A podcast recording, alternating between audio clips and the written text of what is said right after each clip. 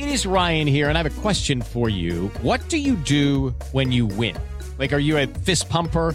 A woohooer, a hand clapper, a high fiver. I kind of like the high five, but if you want to hone in on those winning moves, check out Chumba Casino. At ChumbaCasino.com, choose from hundreds of social casino style games for your chance to redeem serious cash prizes. There are new game releases weekly, plus free daily bonuses. So don't wait. Start having the most fun ever at ChumbaCasino.com. No purchase necessary. BGW. Void were prohibited by law. See terms and conditions. 18 plus. Atenção, porque aquilo é uma corte com 11 ministros, espera-se que lá seja uma decisão coletiva. É a lógica de se ter 11 ministros ministros. Mas muita decisão monocrática, ou seja, quando apenas um juiz decide, não atendimento ao que pede a PGR, ou seja, do ponto de vista a PGR pede para arquivar, de repente o ministro não, não vai arquivar coisa alguma e mantém-se o processo aberto.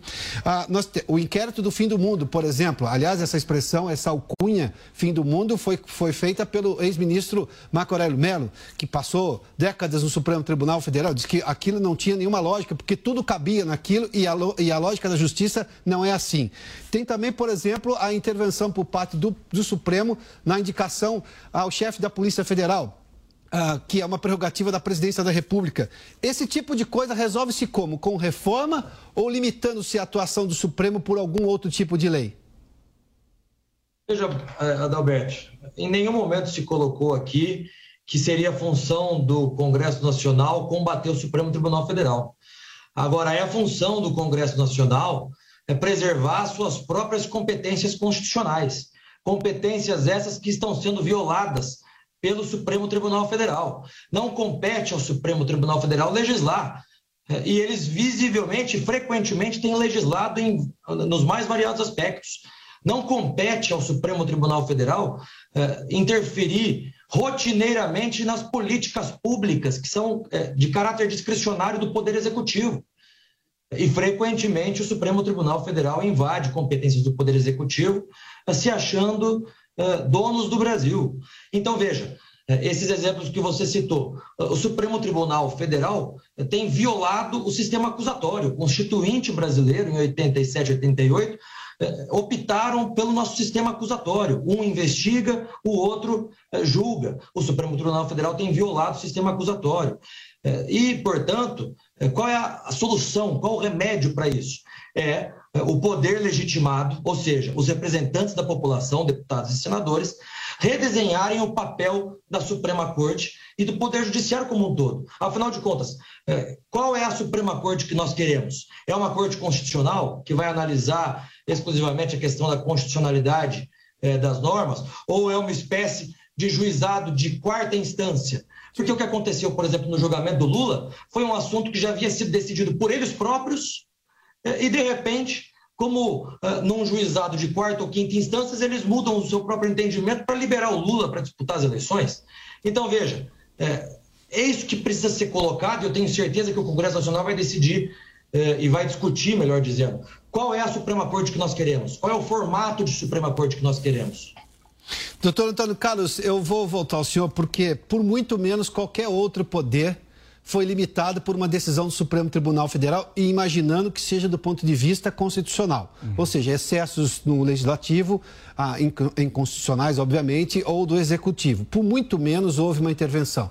Nós citamos aí vários excessos do Supremo Tribunal Federal. E quem limitou isso daí? Daí não é necessário se fazer uma rediscussão do papel do Supremo Tribunal Federal e quem tem que fazer isso é o Congresso e de uma forma dura e rápida, porque nós estamos com um poder que está à solta. Aliás, a gente viu ministros do Supremo dizendo que eles são agora exatamente o poder moderador do país. Não está escrito isso na Constituição. É, você bem colocou uma palavra que eu ia estava aqui na ponta da língua que é poder moderador.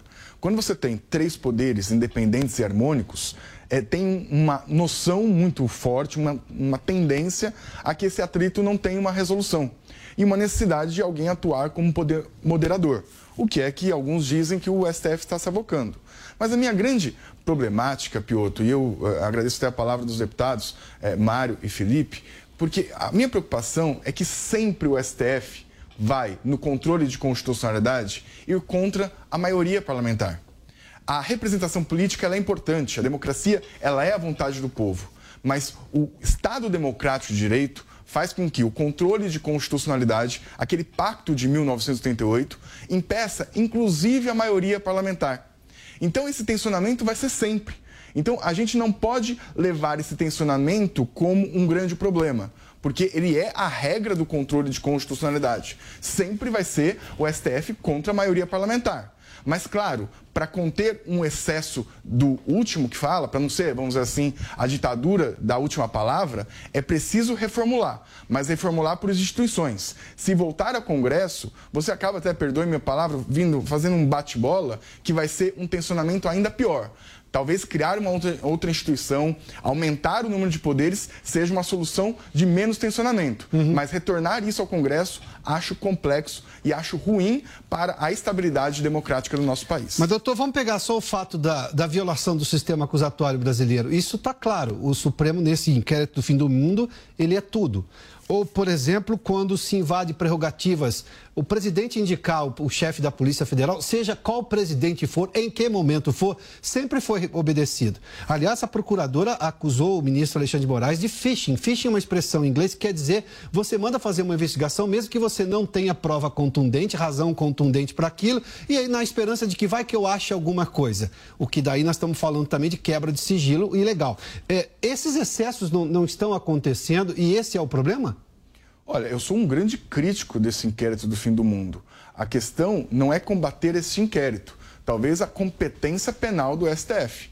Eu acho que o STF cumular competência penal, cumular competência recursal, cumular competência de constitucionalidade, uhum. cumular a indicação hoje no TSE, que é o Tribunal Superior Eleitoral, ele tem três ministros e dois advogados que são indicados por ele. Então são cinco de sete. Então existe um excesso de poderes, além dessa questão de ser o último a falar. Também. Mas talvez a cisão desses poderes para outros órgãos Doutor, e não retornar para o Congresso Nacional. Só um instante, eu vou pedir licença a todos, porque a candidata Simone Tebet, derrotada no primeiro turno, está fazendo uma manifestação agora, a gente vai acompanhar.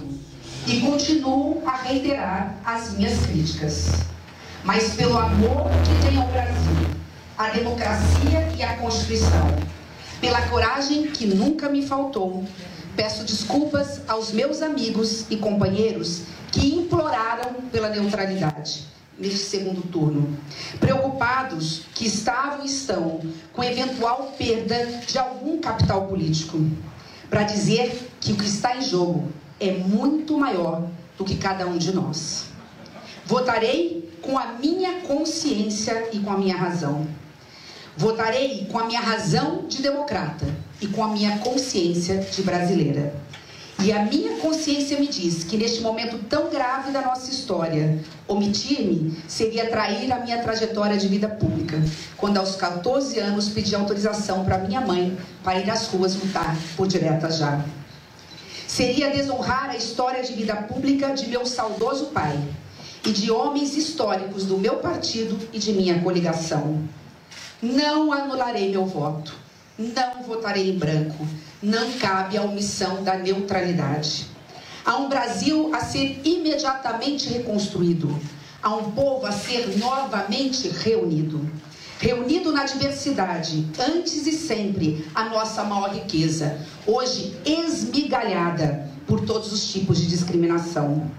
Neste, povo, neste ponto, um desabafo de que vale irmos às nossas igrejas, proclamar nossa fé, se não somos capazes de pregar o Evangelho e o respeito ao nosso próximo, nos nossos lares, no nosso ambiente de trabalho, nas ruas de nossa pátria.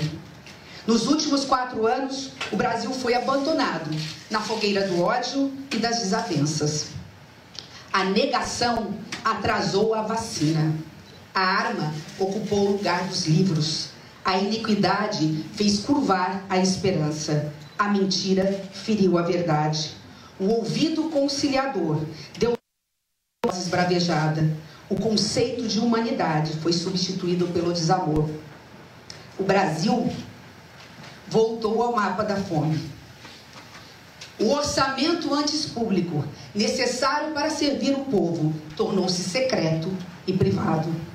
Por tudo isso, ainda que mantenha as críticas que fiz ao candidato Luiz Inácio Lula da Silva, em especial nos seus últimos dias de campanha, quando cometeu o erro de chamar para si um voto útil, que é legítimo, mas sem apresentar suas propostas concretas para os reais problemas do Brasil, depositarei nele o meu voto, porque reconheço o seu compromisso com a democracia e a Constituição, o que desconheço no atual presidente. Repito, depositarei nele o meu voto, porque reconheço no candidato Lula o seu compromisso com a democracia e com a Constituição, o que desconheço no atual presidente. Meu apoio não será por adesão. Meu apoio é para um Brasil que sonho ser de todos, inclusivo, generoso, sem fome e sem miséria, com educação e saúde de qualidade, com desenvolvimento sustentável. Um Brasil com reformas estruturantes que respeite a livre iniciativa, o agronegócio e o meio ambiente, com comida mais barata, emprego e renda. Meu apoio é por projetos que defendo, ideias que espero ver acolhidas. Dentre tantas que julgo importantes, destaco cinco, tendo sempre a responsabilidade fiscal, uma âncora fiscal, como meio de se alcançar o social. 1. Um, educação. Ajudar municípios a zerar as filas na educação infantil para crianças de 3 a 5 anos e implantar, em parceria com os estados, o ensino médio técnico com período integral, conectividade, premiando uma poupança os nossos jovens que concluírem o ensino médio com 5 mil reais como incentivo para que eles não abandonem nossas escolas. Nossos jovens precisam voltar para os bancos escolares. 2. Saúde. Zerar as filas de exames, consultas e cirurgias que ficaram atrasadas no período da pandemia, aumentando o repasse do orçamento para o Sistema Único de Saúde. 3. Resolver o problema do endividamento das famílias, especialmente para quem ganha até três salários mínimos. 4. Sancionar lei que iguale salários entre homens e mulheres que desempenham com currículo semelhante, equivalente às mesmas funções. O projeto já foi aprovado no Senado e encontra-se parado na Câmara dos Deputados. E, por fim, um ministério plural, com homens, mulheres, negros, pessoas com deficiência, todos tendo como requisitos a competência, a ética e a vontade de servir ao povo brasileiro.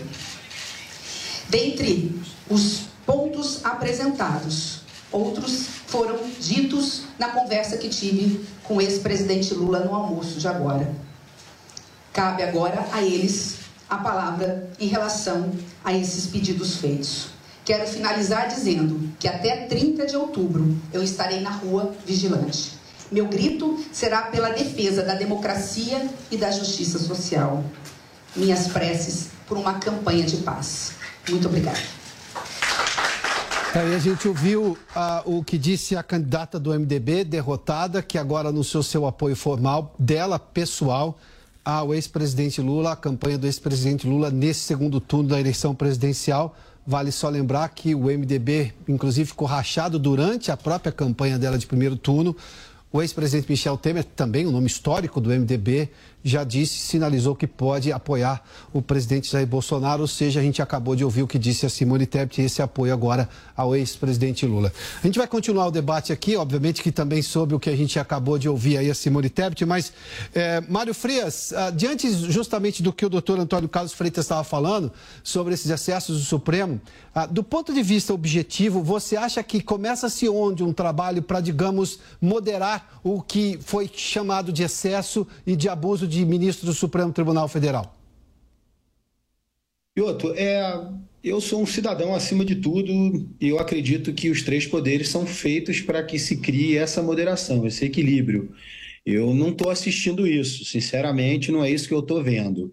É, se é, nós fomos eleitos, eleitos, pelo povo, né, é, a gente tem a obrigação de representá-los na casa para que a gente consiga, de alguma maneira, criar políticas públicas que contribuam com a população. É, esse é um assunto muito delicado, Piotr, porque hoje eu não posso nem falar sinceramente o que eu penso, porque eu corro o risco de ser preso. Então, deixa de ser aqui um debate democrático, porque já é um, um debate balizado. Né? É, eu tive à frente da Secretaria Especial da Cultura, é, quando eu assisto a, a, a ex-candidata a presidente falando é, todos, esses, todos esses jargões de narrativas, eu fico. É, eu tenho vontade de rir, desculpa aqui, né? não é nenhuma falta de respeito, mas uhum. a gente viu os maiores absurdos durante. É, vou falar aqui, acompanho política desde 1983. A gente viu a política ser absorvida por grupos privilegiados. Aí não tem, não há aqui é, direita ou esquerda, né? Há um, um grande teatro das tesouras. E o que a gente acompanhou durante o governo Bolsonaro, que se propôs a ser um governo honesto, né, um governo apoiado pelo povo, foram quase 70 milhões de votos. O que a gente viu foi o estribuchar desses cartéis aí. Vou, vou aqui falar o que eu penso. Uhum. O que a gente viu agora não foram institutos de pesquisa, foram empresas de pesquisa tentando manipular a todo custo usando as armas que têm. A gente viu é, só na Secretaria de Cultura um passivo de 13 bilhões de reais que passou desapercebido como se isso não fosse nada. Então, eu, eu assim, eu olho, eu olho o Brasil é, que, desejando um futuro e não olhando o futuro querendo o passado já acabou, essa era acabou, a era PT acabou, pelo amor de Deus. Todos nós que temos. Eu tenho barba branca, ainda não tenho muito cabelo branco, mas tenho barba branca. Eu vi o que essa turma fez nas últimas duas décadas. Eu, eu sinceramente vejo um discurso como esse agora, vejo uma pessoa lendo um papel, falando palavras é, cheias de, de, de, intenções próprias. É, Mário, não, não vejo. Me, me, permita pegar um ponto que você fez menção e que também a Simone Tebet fez. Ah, estou aqui em defesa da democracia, é, mas a gente não tem exatamente ofensas à democracia por parte do executivo que está se questionando é, problemas em relação à liberdade de expressão, à censura que vem do Supremo Tribunal Federal. Esse, inclusive, é um dos, pelo menos, das acusações que se faz ao Supremo Tribunal Federal. Eu já volto a você, Mário, mas só para pegar o seu gancho. Uh, Felipe Barros, na sua opinião, quando se fala de discurso de vamos manter a democracia, é, vamos voltar à democracia, nós já não vivemos uma democracia e quem está destoando, segundo as acusações e tema desse debate, são algumas decisões de ministros do Supremo Tribunal Federal? Felipe, não estamos te ouvindo. Com certeza, Adalberto. Se existe uma instituição hoje que tem saído das quatro linhas da Constituição Federal, é, essa instituição é o Supremo Tribunal Federal. E quando eu falo, não quero generalizar, tem ministros bons, tem ministros que sabem atuar dentro da Constituição, é que nós estamos aqui debatendo o Supremo Tribunal Federal como um todo, é, mas nós sabemos é, e a população sabe de quem nós estamos nos referindo. Agora, para fazer um contraponto com o que o doutor Antônio estava dizendo, é claro que no caso do controle de constitucionalidade, quem detém a última palavra é sempre a Corte Constitucional. Agora, de que maneira isso é feito? Porque o que nós temos visto é de maneira é, monocrática, liminar, ou seja, um único ministro anula em caráter liminar aquilo que foi debatido por deputados e senadores. Isso pode ser feito, mas desde que haja o princípio da colegialidade, de que é, seja debatido perante todo o Supremo Tribunal Federal, que se apresente argumentos jurídicos, porque nesses últimos julgamentos, principalmente quando se trata de atos normativos do Poder Executivo, os ministros trazem apenas é, argumentos políticos, nenhum argumento jurídico. No caso das armas, por exemplo, do decreto das armas, é, se chega ao cúmulo de dizer que não, veja, a política das armas é nefasta e por isso que nós temos que barrar. No final das contas, o argumento utilizado pelo ministro Faquim eh, foi um argumento exclusivamente político, nem um pouco jurídico. Sim. Então, são essas balizas que precisam ser é, discutidas. Eu estou aqui é, no aniversário da nossa Constituição Federal com a Constituição aberta. Está aqui, no parágrafo, artigo 1 parágrafo único. Todo poder emana do povo que o Exército, por meio de seus representantes eleitos ou diretamente nos termos dessa Constituição. Artigo 2 são poderes da União, independentes e harmônicos entre si, legislativo, executivo e judiciário. O Supremo Tribunal Federal não é poder. O Supremo Tribunal Federal é uma instituição que faz parte do Poder Judiciário. E como uma instituição, ela pode ser redesenhada e rediscutida. Tá, doutor Antônio Carlos, eu vou só acrescentar um detalhe aí, porque o que disse o deputado Felipe Barros, a democracia é feita por maiorias e quem legisla é o Congresso Nacional. Em que pese o fato de o Congresso, na possibilidade de aprovar uma lei inconstitucional, e aí, claro, é o Supremo quem pode revisar, o fato é que normalmente é a pedido de um partido nanico, de um parlamentar, de um partido nanico que recorre ao Supremo e ganha uma liminar, o que afronta a lógica da maioria, portanto, afronta a democracia, afronta qualquer lógica que o eleitor é chamado a votar todas as vezes. Não são esses os problemas? Ou seja, por que, que um ministro vai lá e concede uma liminar contra um Congresso inteiro? É, esse talvez seja o desafio técnico e acadêmico que a gente precisa enfrentar. Democracia, ela é muito importante, mas era um termo um pouco polissêmico. Muita gente fala que é democracia, mas a gente não consegue, às vezes, enquadrar. Muitos autores colocam como qualidade democrática níveis de democracia. O fato é que a democracia não pode ser confundida com ditadura da maioria. Tem certos direitos fundamentais que pode 90% do Congresso Nacional entender, pode a população inteira. Por exemplo, vou fazer um ad absurdo, me, per, me permita aqui, Piotr. Pois não, doutor. É, volta da escravidão. Mesmo que o Congresso Nacional, 90%, queira o retorno da escravidão, mesmo que a população vá para as ruas gritando volte à escravidão, o contexto constitucional impede o retorno da, da escravidão. O fato é que, claro, que eu estou indo para o absurdo só para demonstrar que a gente não pode confundir, porque a vontade da maioria não pode suprimir direitos fundamentais de minoria. Mas eu entendo, é, é, às vezes, esse embate. Por exemplo, vamos colocar o um inquérito é, do fim do mundo. É, como que pode um poder ou um juiz é, tão, tão assintoso num direito fundamental, inclusive restringindo Sim. esse direito fundamental? Eu acho que também compete ao Congresso Nacional legislar.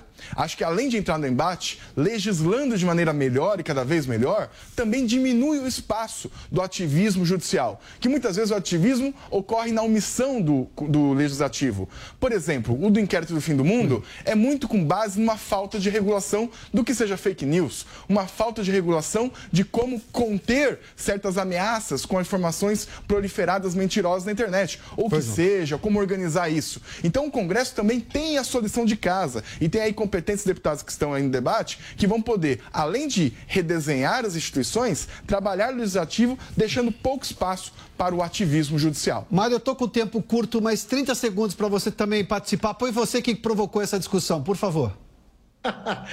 Piotr, obrigado, Antônio Carlos, Felipe, meu irmão, já vem fazendo um trabalho incrível no, no Congresso.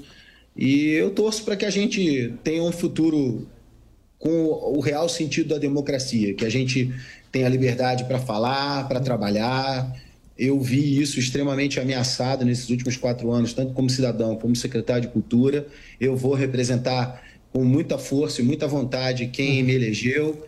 Vou continuar trabalhando ao lado do presidente Bolsonaro, porque é, sem dúvida nenhuma, de longe, o, o, o melhor presidente que o Brasil já teve.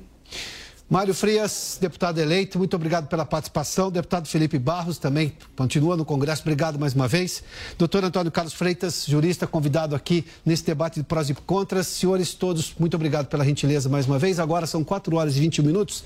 Vamos ver como está a nossa enquete. Temos o resultado da nossa enquete lá. Nós perguntamos a você. A nova formação do Congresso pode coibir o ativismo político do STF? Quase 90% disseram que sim, 89,32%, apenas 10,68% disseram que não. Ou seja, é um debate que vai acontecer muito provavelmente. Agora, 4h22. Vamos falar um pouco mais agora sobre a economia, a organização dos países exportadores de petróleo e aliados, ah, ah, eles decidiram, numa reunião nesta quarta-feira, reduzir a produção de petróleo em 2 milhões de barris por dia. Nós já estamos agora com o Rodrigo Viga, do Rio de Janeiro, que vai falar justamente da repercussão disso. Viga, bem-vindo, boa tarde. Tudo bem, Piotr? E a OPEP deu de ombros né, para o que está acontecendo no hemisfério norte dos países ricos. Inflação, juros mais altos, é, perspectiva de crescimento baixo até mesmo é, de recessão. Corte a partir de novembro de 2 milhões de barris de petróleo ao dia eu conversei com uma fonte agora há pouco, próxima política de preço da Petrobras, que me disse que a OPEP não gosta de petróleo barato, na casa dos 90 dólares, como vinha acontecendo, gosta de petróleo caro, a 120 dólares, mas tem dificuldade para cumprir as suas promessas, principalmente atingir metas de produção, quando promete aumentar a oferta do produto. O efeito foi imediato mercado de petróleo fechou agora há pouco, viu, Piotr? O barril de petróleo Diga, tipo Brent. Só um instante, por gentileza, que o presidente Jair Bolsonaro está fazendo um pronunciamento neste momento, ele está em Brasília. Três Vamos acompanhar. Do nosso lado, né, dois do PL e uma de, de estado de Tocantins. Tocantins. Tocantins. A Dorinha. Ou seja, um Senado mais centro-direita, um Senado que aprovará as propostas que interessam ao Brasil com mais agilidade, isso teremos uma maior produção legislativa. Todo o Brasil vai ganhar com isso. Se durante a pandemia, uma guerra lá fora, uma crise hidrológica enorme, nós conseguimos avançar com o parlamento simpático ao executivo, com o executivo também simpático ao legislativo. Várias propostas aprovadas, vários marcos, como o do saneamento, o da cabotagem, o da ferrovia, reformas outras aprovadas. Durante a pandemia, um trabalho excepcional de grande parte do parlamento, atendendo às necessidades do povo. Um governo que mandou recursos para estados e municípios, independente da coloração partidária daquele chefe do executivo. Fizemos a nossa parte, o parlamento contribuiu colaborou. Tanto é que dos, um dos programas mais importantes, o Panamp e o Bem, veio de um senador da República, o Jorginho Melo de Santa Catarina. Ou seja, cada vez mais um parlamento que orgulha a todos nós. E com essa nova composição, vai orgulhar muito mais ainda. O Brasil é uma grande potência. Temos tudo que outros países não têm. E cada vez mais, o nosso entendimento político, a forma como nós tratamos a coisa pública, a certeza de geração de felicidade para a nossa população. Obviamente, pedir para eles aqui um esforço maior ainda, até o dia 30, para conseguir mais pessoas a votar na gente, que assim teremos a certeza que o Brasil não sofrerá qualquer retrocesso. E as nossas pautas de família também serão mantidas. Cada vez mais o respeito à família, cada vez mais a necessidade que nós temos, a certeza de garantir liberdades e garantias individuais. Nós jamais falaremos em controle da mídia. Não interessa o que a mídia escreva, jamais o controle da mídia. Porque olha que uma mídia calada não existe. A mídia é importante para a democracia e a mídia também se aperfeiçoa ela melhora, assim como nós, e nós juntos é, teremos, seremos beneficiados com esse trabalho bastante cooperativo entre todos nós. Me orgulho do Senado brasileiro e quero agora passar a palavra para dois senadores aqui para falar um pouco do que foi essa reunião bastante é, proveitosa que acabamos de realizar. Obrigado, Portinho. Portinho primeiro? Damares, sai depois, Damares? Sou mais velho. Presidente, meus colegas senadores, nunca antes uma relação tão harmoniosa entre o Poder Executivo e o Poder Legislativo. Foram inúmeros projetos que, com o esforço de todos os nossos parlamentares, nós levamos ao presidente para sancionar e inúmeros outros recebemos dos ministros, dos ministérios do presidente que fizeram o Brasil crescer. O... Jovem Pan Futebol na Jovem Pan. Um show de informação e opinião. Aqui, a mais vibrante transmissão com a palavra de quem faz o jogo e a emoção da bola rolando. Entre em campo na sintonia do melhor time de esportes do rádio brasileiro. Oferecimento. Loja 100. 70 anos realizando sonhos. Ainda bem que tem Loja 100. Bob, o melhor site de apostas do mundo agora no Brasil. Brasil Wanna Bet. Vai de bob.com.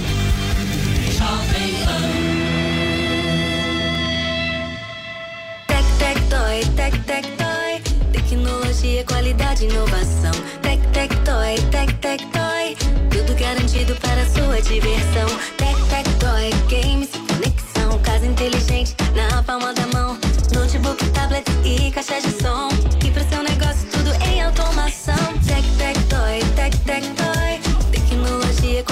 Inovação. Tec, tec, toy, tec, tec, toy. Tudo garantido para sua diversão. Tec, tec, toy. O Zuco traz o melhor da cozinha italiana. Massas, carnes, risotos e outras opções compõem o menu da casa, que ainda oferece mais de 240 rótulos de vinho. Zuco, Rua Adoc Lobo, 1416. Jovem Pan Saúde. Cirurgia plástica consciente com o doutor Juvenal Friso. Nevrospilose é uma patologia congênita, também diagnosticada ao nascimento, bastante raro entre as crianças, normalmente um caso entre 15 e 20 mil nascimentos. E qual é a característica maior? É uma mancha pigmentada de área bastante extensiva no braço, tórax, face. Ela vem causar um comprometimento estético bastante significativo no desenvolvimento dessa criança, tá? E muitas vezes levando também numa fase mais é, juvenil a comprometimento sócio-psicossocial super significativo. O tratamento dele basicamente vem a ser cirúrgico. Por quê? Porque o nervo espiloso ele pode vir a desenvolver no seu interior um câncer maligno bastante grave chamado melanoma maligno. Então, a partir do diagnóstico dessa patologia ao nascimento, essa criança tem que ser devidamente acompanhada por um dermatologista ou um cirurgião plástico especializado em patologia infantil. Para ter o conteúdo na íntegra e outras entrevistas, acesse o canal do YouTube Jovem Pan Saúde e também o aplicativo da Panflix para Android e iOS. Jovem Pan Saúde.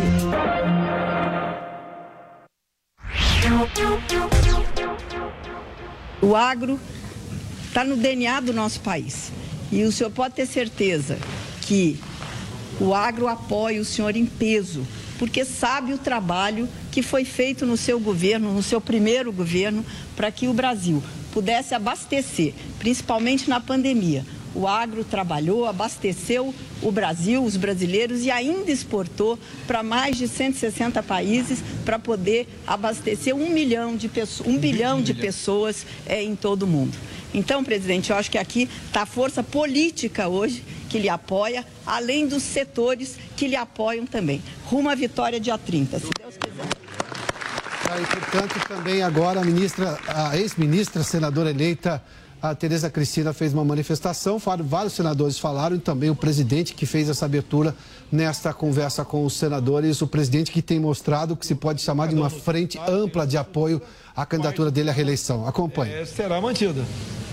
É esse o trabalho deles, que a gente precisa o trabalho deles para ter a certeza é, da vitória e da continuidade do nosso governo, de paz, tranquilidade, harmonia e progresso. Presidente, o eventual segundo mandato, quais pautas o senhor pretende é, é, colocar no Senado que não avançaram nesse primeiro mandato, já que o senhor tem todo o? Ah, por exemplo, a regulação fundiária é muito importante. Temos muitos projetos andando, é, tramitando e com um Congresso mais uniforme, elas andarão com muito mais agilidade. O presidente foi perguntado justamente da agilidade da questão fundiária de projetos nessa área no Senado, né? E agora está sendo perguntado sobre outro assunto. É, isso é atribuição lá da Câmara e do Senado. Eu sou mero espectador nessa questão. Tá, o tempo da casa, obviamente, não quer intervir no, no, no outro poder, é o que disse o presidente agora. É um outro questionamento, a gente não consegue ouvir o que o repórter está perguntando, vamos tentar entender pela resposta. Aí, nós conversamos por telefone, apagamos o passado, é, o presente é bola para frente. Ele, quando chegou, não tinha experiência política, talvez isso é, colaborou com, a, com, a, com, o não sucesso da, da passagem dele pela, lá. Agora o Sérgio Moro é bem-vindo, já falei publicamente isso, é o passado, vamos em frente. Vamos em frente. Ah, foi presidente sobre o apoio do Sérgio Moro. Os senadores que não puderam estar presentes, Carlos mas Portinho, que senador, a nosso pedido, manifestaram os apoios publicamente. O senador Sérgio Moro, o senador Isalci, o senador Plínio, o senador Girão. Os quatro manifestaram, todos tiveram acesso às suas manifestações públicas. Mais uma Olha, pergunta eu, agora. eu, vi- eu dormi três da manhã. Ontem, por exemplo, teve dois mega encontros com evangélicos em São Paulo. Depois, às 10 da noite, do hospital onde estão internados dois policiais que foram de São Paulo foram alvejados no dia das eleições e vim dormir três da, da manhã. Confesso a vocês que a agenda daqui a pouco, eu sei, porque ela é muito importante para mim. É com a primeira dama, com um grupo enorme de mulheres. Por que é muito importante para mim? Nós sabemos que manda quem pode, obedece quem tem esposa. Então não posso é, esquecer dessa agenda. As demais, a assessoria me lembra. Presidente, dá uma palavra nome da Pode ser? Aí depende deles. O nosso time é muito bom, depende deles. Deixa o nosso Roberto Rocha falar rapidamente sobre o Nordeste aqui. Bom, boa tarde a todos, boa tarde, presidente. Eu quero apenas dizer o seguinte: eu vim de São Paulo, onde eu estou numa missão muito especial aqui só para essa reunião. E vim porque acredito que o melhor para o Brasil está aqui entre nós. Nós temos dois Brasis. Um Brasil da metade para baixo, cuja sociedade é maior que o governo. E um Brasil da, sociedade, da metade para cima, onde o governo é maior que a sociedade. Nós tivemos o primeiro turno. No primeiro turno, no Nordeste especialmente, vale muito a força dos políticos. Alguns lá chamam de vaqueiros. Políticos locais que arrastam o eleitor para a urna. No segundo turno, a gente não tem isso. A eleição é mais solteira. E é importante a gente destacar que o Bolsonaro não é candidato à eleição, ele é candidato à reeleição. Neste caso, não é ele julgado, é a gestão que é julgada. E eu acho que o Brasil, que tem um terço de um lado e um terço do outro, e um terço do meio, que é um terço mais pragmático, esse eleitor, ele está querendo saber quem pode mais fazer por ele. Eu não tenho dúvida que agora, no segundo turno, o debate vai ser de governo, de quem fez mais entregas, Aqueles discursos mais ácidos, eles ficarão de lado. E não tenho dúvida que, com o resultado das eleições de São Paulo, Rio, Rio Grande do Sul e etc., basta evoluir nesse um terço do meio, presidente. E o Nordeste, sobretudo estados como o meu, Maranhão, que tem a maior pobreza do Brasil, Piauí, ambos não têm mais segundo turno. Então, eleição solteira, aonde vai valer a decisão do eleitor, não a decisão do político local. Então eu vim aqui para dar esse recado, dizer que estou muito confiante no Brasil e não apenas pelo Bolsonaro ou pelo governo. Antes de tudo, pelo Brasil. Nós não temos plano B nem Brasil B. E é por isso que eu larguei a minha missão principal em São Paulo para estar aqui agora pelo futuro dos meus filhos. Obrigado. Bora. Bora. Aí, Só obrigado, hein? Obrigado, hein? Vários senadores se manifestaram aí nessa reunião que teve o presidente da República e candidato à reeleição, Jair Bolsonaro, com os senadores e fez questão de mostrar, aliás, desde o começo da reunião com governadores, que o presidente Bolsonaro tem construído que se pode chamar verdadeiramente de uma frente ampla com apoios muito claros, efusivos, eloquentes em torno da campanha dele, da candidatura dele agora no segundo turno, ou seja, neste momento de segundo turno. Ah, e a gente vai continuar discutindo esse assunto porque está chegando agora o noticiário de Brasília. Catiúcia Sotomayor está conosco agora diretamente da capital federal. Catiúcia, seja bem-vinda, boa tarde, bom programa para você. Boa tarde, Piotr. Muito obrigada. E boa tarde para todo mundo que acompanha a gente aqui na Jovem Pan News. Muito obrigada pela sua audiência, pela sua companhia, sempre às quatro e meia da tarde, de segunda a sexta-feira. Vamos começar com os destaques de hoje. Eleições 2022. Bolsonaro reúne governadores e senadores aliados e recebe apoio formal de Ibanês Rocha, do Distrito Federal. A gente acabou de acompanhar a manifestação do presidente e de senadores exatamente sobre esses apoios. Lula também tem reunião com senadores. O anúncio do apoio da candidata do MDB, Simone Tebet, e o ex-presidente Fernando Henrique Cardoso, que confirmou que vai votar no petista. E mais, campanha de Lula aciona a justiça eleitoral contra vídeo que liga petista ao satanismo. E a campanha de Bolsonaro também foi ao TSE e ao Ministério Público contra os institutos de pesquisa. O ministro da Justiça disse hoje novamente que as empresas serão investigadas pela Polícia Federal. Eu sou Catiúcia Soto Maior e sigo com você até às 5 da tarde com as principais notícias da capital federal ao vivo, a partir de agora, direto de Brasília. Direto de Brasília. O presidente candidato à reeleição Jair Bolsonaro se encontrou hoje à tarde com senadores eleitos. Sobre isso, a gente vai conversar ao vivo agora com a repórter Luciana Verdolim. Boa tarde, Lu. A gente estava acompanhando exatamente esse momento. Conta pra gente quem estava no encontro. Olha, Catiúcia, o presidente eh, candidato né, à reeleição Jair Bolsonaro tem tido uma agenda agitada aqui em Brasília. Os senadores eleitos com o apoio de Bolsonaro fizeram questão de retribuir né, o apoio que tiveram no primeiro turno. Todos agora prometem trabalhar pela reeleição de Jair Bolsonaro. Agora há pouco, aqui na Jovem Pan mesmo, a gente escutou o posicionamento de Carlos Portinho, do PL, da Maris Alves, que foi eleita senador, senadora aqui pelo Distrito Federal, Tereza Cristina, ex-ministra da Agricultura, que também esteve hoje cedo aqui no Palácio da Alvorada, juntamente com a Frente eh, Parlamentar da Agricultura, ressaltando a importância, e o presidente Bolsonaro, o pessoal também da agricultura, ressaltando a importância do setor para a economia brasileira. O que, que o presidente Bolsonaro está tentando nesse momento? Angariar o maior número de apoios, porque é preciso é, garantir vitória. É preciso garantir um ritmo de campanha visando o segundo turno das eleições presidenciais. Inclusive, apoios até que eram estranhos, que não estavam sendo esperados, como o do ex-ministro Sérgio Moro, que foi eleito senador ele já disse que vai apoiar o presidente Jair Bolsonaro à reeleição. O presidente Bolsonaro tem dito o seguinte: que Sérgio Moro é bem-vindo, as rusgas, os desentendimentos ficaram para trás e que agora ele vai sentar, vai negociar apoio vindos de todos os lados. Hoje cedo foi a vez de Ibanez Rocha, governador aqui do Distrito Federal, que também foi reeleito, demonstrar apoio à candidatura do PL. Vale lembrar que o presidente Bolsonaro, candidato à reeleição, já tem apoio, além de Banês Rocha, aqui do Distrito Federal, Cláudio Castro, do Rio de Janeiro, Rodrigo Garcia, de São Paulo e Romeu Zema, lá de Minas Gerais. Inclusive, governadores reeleitos, governadores eleitos, vão ter um encontro amanhã em Minas Gerais para tentar afinar como é que vai ser esse apoio à candidatura a reeleição do presidente Bolsonaro. Ele hoje já teve, depois de vários encontros com políticos, depois de discutir regularização fundiária, que é um assunto super importante no Senado,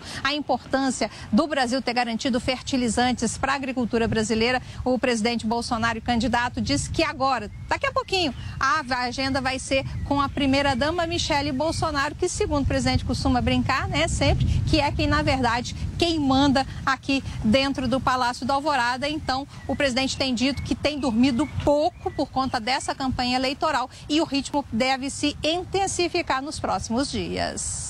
Muito obrigada, Luciana Verdolim, que volta a qualquer momento. E a gente conversa agora com. É, desculpa, pela manhã, Bolsonaro recebeu o governador reeleito do Distrito Federal, Ibanez Rocha, como a Luciana bem destacou, que declarou apoio formal ao candidato do PL. O repórter Bruno Pinheiro acompanhou. O presidente Jair Bolsonaro começou o dia aqui no Palácio da Alvorada. Era por volta de nove da manhã quando recebeu o governador reeleito no Distrito Federal, Ibanês Rocha.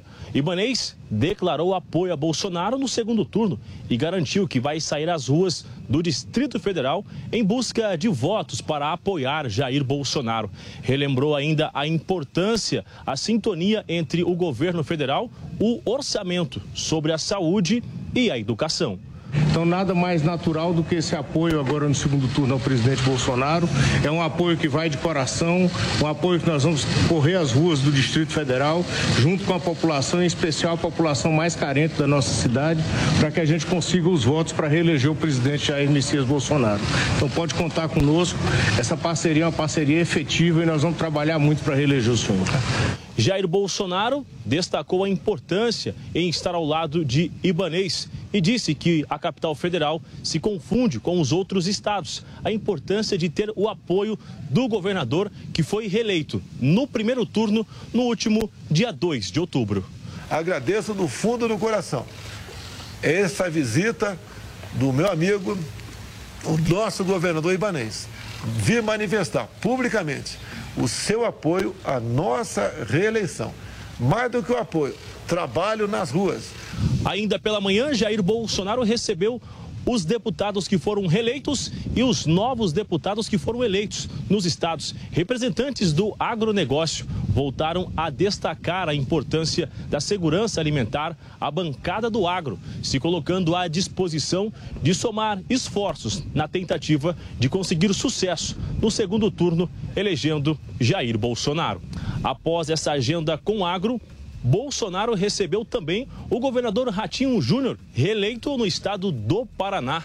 Ratinho voltou a falar sobre a economia, os números no estado e a ajuda de Bolsonaro durante o seu governo. De Brasília, o Bruno Pinheiro.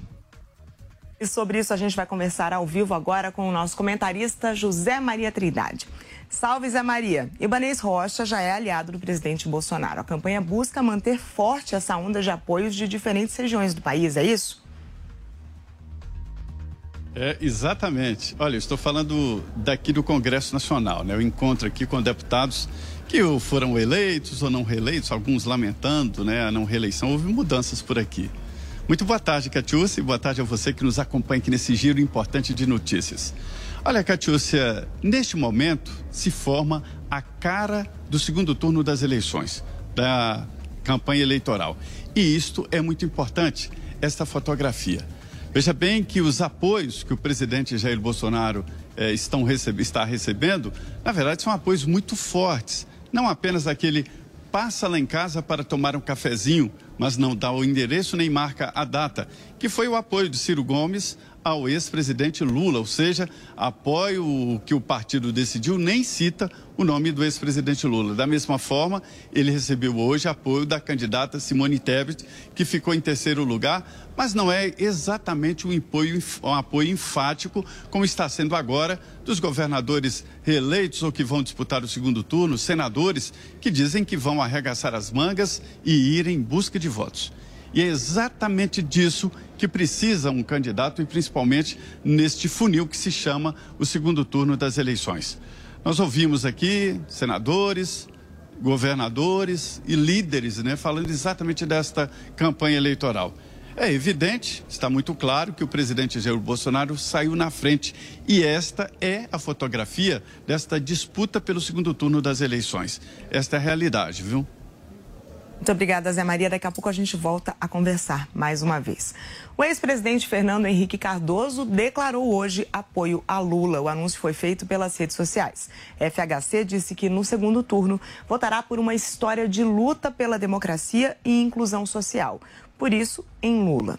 Fernando Henrique Cardoso é um dos fundadores do PSDB.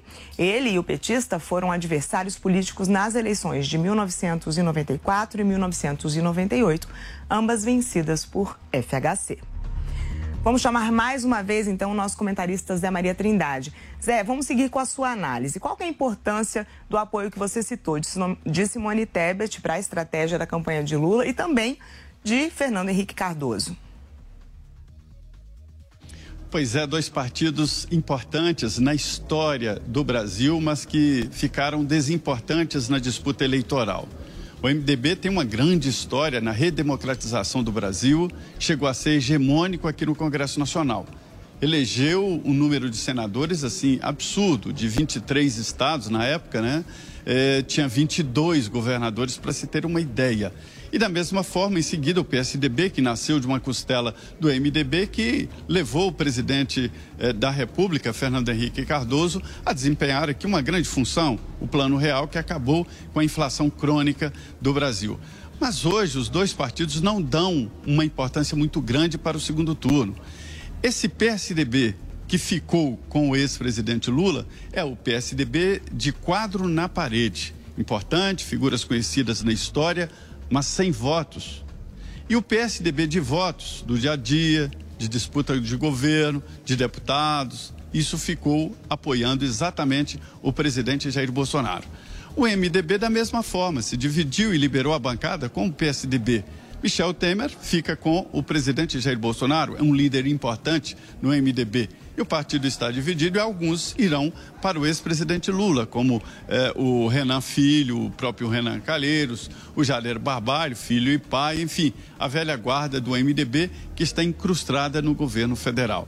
Portanto, continua aquela linha, né? É a fotografia desta disputa, desta nova eleição, que é o segundo turno das eleições. Momento importante, volto a frisar, viu, Catiúcia? Muito obrigada, Zé Maria, que volta a qualquer momento. Bem, e agora a gente vai ouvir então o anúncio da ex-candidata Simone Tebet ao PT, de apoio ao PT. Por tudo isso, ainda que mantenha as críticas que fiz ao candidato Luiz Inácio Lula da Silva, em especial nos seus últimos dias de campanha, quando cometeu o erro de chamar para si o voto útil, que é legítimo, mas sem apresentar suas propostas concretas para os reais problemas do Brasil, depositarei nele o meu voto, porque reconheço o seu compromisso com a democracia e a Constituição, o que desconheço no atual presidente. E a gente ouviu então um anúncio da ex-candidata Simone Tebet de apoio ao candidato do PT, Lula, à presidência. A campanha do presidente Jair Bolsonaro à reeleição acionou o Ministério Público e o TSE contra os institutos de pesquisa por erros no primeiro turno das eleições. Hoje, o ministro da Justiça falou sobre a investigação que a Polícia Federal vai fazer sobre as falhas.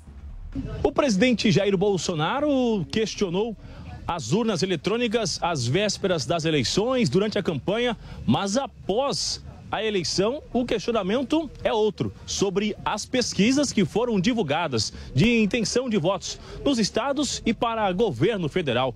Durante uma declaração de apoio do governo do Distrito Federal, Ibanez Rocha, a Bolsonaro, a Jovem Pan fez uma pergunta ao o presidente Jair Messias Bolsonaro e ao ministro da Justiça, Anderson Torres, se haverá uma investigação por parte da Polícia Federal sobre esses institutos que divulgaram as pesquisas.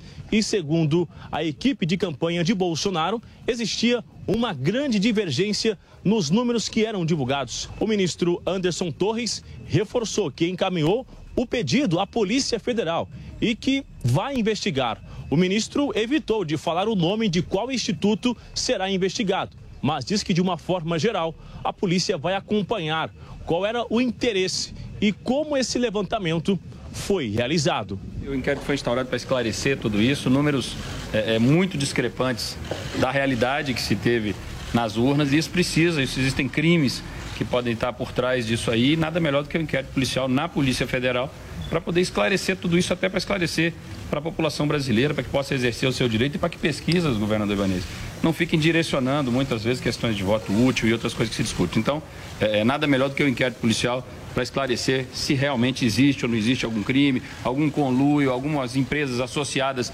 é, é, enfim, o inquérito vai dizer. O presidente Jair Bolsonaro também rebateu e voltou a falar sobre os institutos que colocavam ele em segundo lugar e que, na maioria das vezes, nem conseguiria chegar em um eventual segundo turno, o que não aconteceu, já que Bolsonaro vai disputar o segundo turno ao lado de Luiz Inácio Lula da Silva. De Brasília, o Bruno Pinheiro. E o Senado aprovou um projeto que destrava recursos para o pagamento do piso salarial da enfermagem. O texto ainda precisa passar pela Câmara.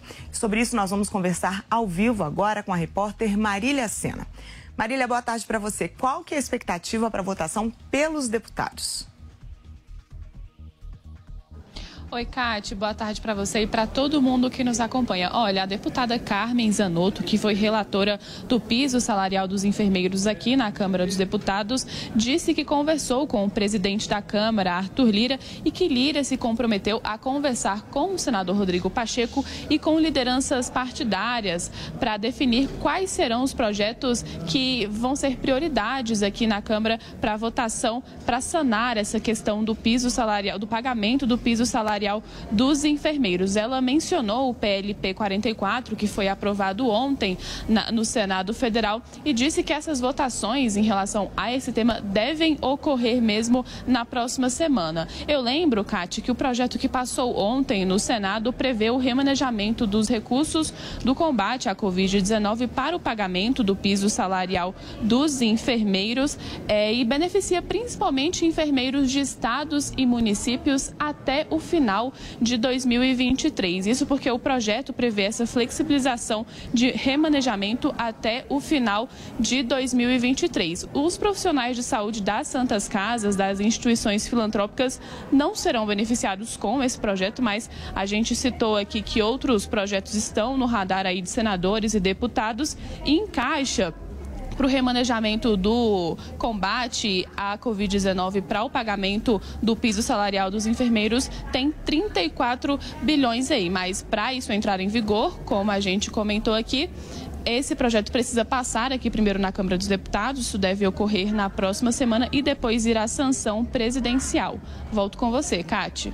Muito obrigada, Marília, que volta daqui a pouco com mais informações. E a gente segue girando com a nossa equipe de reportagem, porque o ministro da Saúde, Marcelo Queiroga, criticou a nova decisão do TSE de barrar pronunciamento sobre a vacina contra a poliomielite. Quem conversa com a gente ao vivo mais uma vez é a Luciana Verdolim. Lu, o que, que disse o ministro? Olha, Kátia, é a terceira vez que o Ministério da Saúde tenta fazer esse pronunciamento chamando a população para vacinar suas crianças contra a paralisia infantil. O ministro, ele disse, inclusive, que se a doença ressurgir no país, não vai ser culpa dele. É culpa aí do processo eleitoral, é com responsabilidade das autoridades que estão dificultando esse posicionamento, que o Ministério da Saúde, segundo Marcelo Queiroga, preste as informações necessárias de quanto é importante as pessoas imunizarem suas crianças. A gente tem a declaração do ministro Queiroga. Nós fizemos a nossa parte. Nós solicitamos é, para fazer um pronunciamento em, em, rede nacional de rádio e televisão, mas Sua Excelência, o presidente do TSE, o ministro Alexandre é, Moraes, entendeu que feria preceitos constitucionais de impessoalidade, os poderes eles são autônomos, devem ser harmônicos e todos nós temos que nos curvar é, à legislação.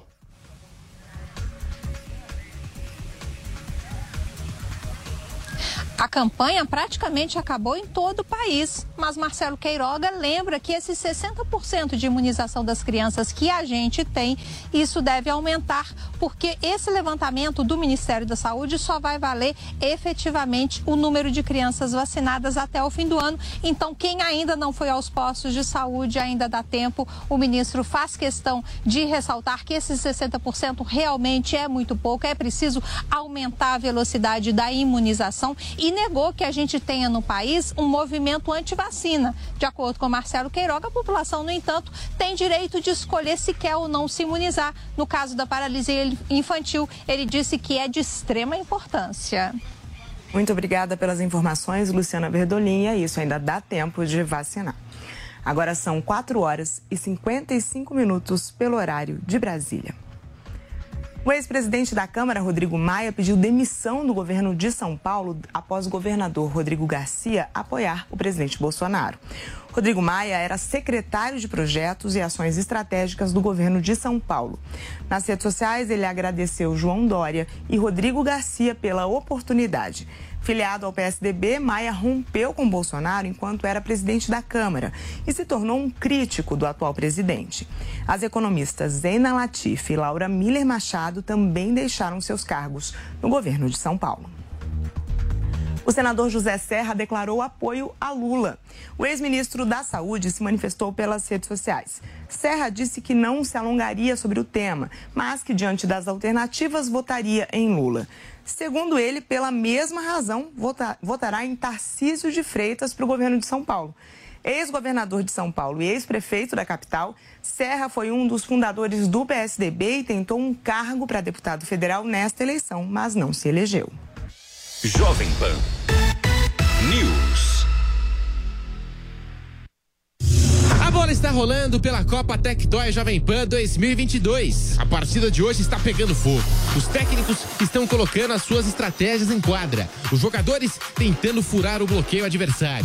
Mas ainda não tem nada definido por aqui. Quer acompanhar o jogo em tempo real? Então acesse as redes sociais, arroba Jovem Pan Esportes e arroba Tectoy Oficial e também pelo site copatectoyjovempan.com.br. Copa Tectoy Jovem Pan. Tectoy, soluções inovadoras para o seu dia a dia. Você sabe que time vai ganhar o Brasileirão? Sabe quem vai fazer mais pontos na NBA? Entende tudo de Fórmula 1? Então não perca tempo. Entre na vaidebob.com e comece a usar seu conhecimento esportivo para se divertir e ganhar dinheiro. São as melhores ODBs do mercado em plataforma segura e fácil de usar. Vaidebob.com, a melhor plataforma de apostas do mundo agora no Brasil. Jovem Pan News. A informação na velocidade que você precisa. Desfrute de momentos saborosos no Barcelos, a melhor rede de frango na brasa do mundo. Sucesso em 20 países e agora em Moema. Experimente deliciosas espetadas de frango ou filé mignon com nossos premiados molhos importados e diversas opções de acompanhamentos, além de petiscos, saladas, massas, sanduíches e caldos cremosos. Faça seu evento em um ambiente amplo e moderno com telões e teto retrátil sem custo de locação. Barcelos Moema, Rua Canário 544. Siga arroba Barcelos Moema nas redes sociais. Você quer finalmente abrir o negócio que sempre sonhou? A Nil Cursos, junto com oito empreendedores renomados, vão te ajudar nessa. Ricardo Ventura, Cris Arcangeli, João Kepler e Geraldo Rufino criaram a Jornada Empreendedora, um guia completo para cada etapa para a criação do seu negócio. São mais de 150 aulas para você ver e rever quando e onde quiser. Aproveite 60% de desconto só nesta semana. Acesse niucursos.com.br. A história da campanha Teleton começou há 25 anos, mas a ACD já fazia o bem há muito tempo. Já foram 10 milhões de atendimentos. E por trás de cada sonho realizado, contamos com o apoio de muitos doadores para espalhar o bem. E o bem que você pode fazer hoje é doar e ajudar a ACD a levar mais movimento. Sua doação espalha o bem. Doe agora pelo Pix doeteleton.aacd.org.br ou pelo site teleton.org.br. Os pingos nos is. Os pingos nos is. Política, economia e a análise das notícias do dia em um bate-papo com o time de comentaristas que não tem medo de dizer a verdade. Os pingos nos is. De segunda a sexta, na Jovem Pan News.